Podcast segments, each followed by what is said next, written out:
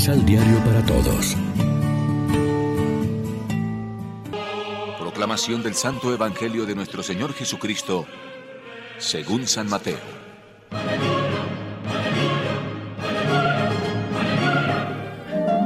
Tengan cuidado con los falsos profetas que vienen a ustedes disfrazados de ovejas, cuando en realidad son lobos feroces.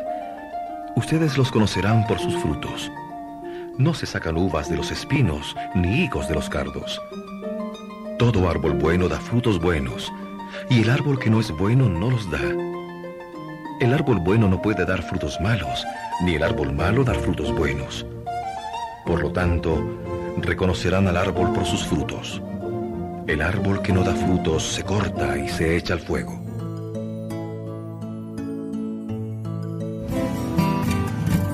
Lección Divina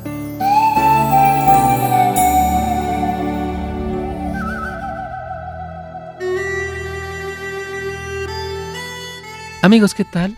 Hoy es miércoles 22 de junio y como siempre nos alimentamos con el pan de la palabra.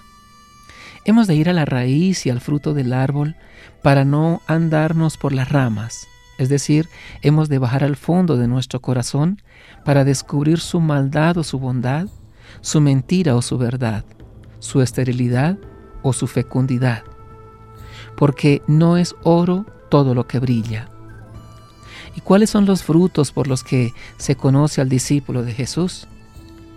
Los que señala el discurso del monte que venimos meditando estos días, la práctica de las bienaventuranzas, el perdón y el amor a todos, incluido al enemigo, el dar sin pedir ni esperar nada a cambio, la limosna, el desprendimiento, la oración, el no juzgar y condenar a los demás constituyéndose en guías improvisados, moralizantes, censores y apremiantes fiscales de las demás personas sin haber convertido el propio corazón o al menos intentar una mejora.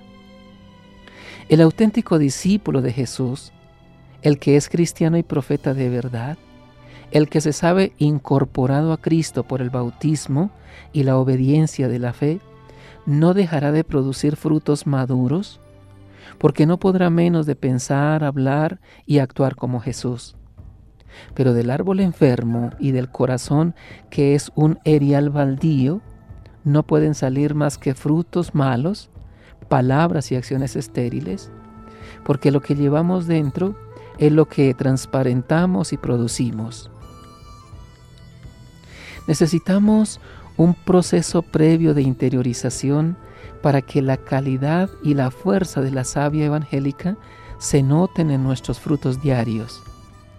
Pero ¿cómo sin oración ni contacto con Dios, sin experiencia de su misterio, sin escucha y asimilación de su palabra, sin diálogo personal con Él en el silencio de nuestro corazón?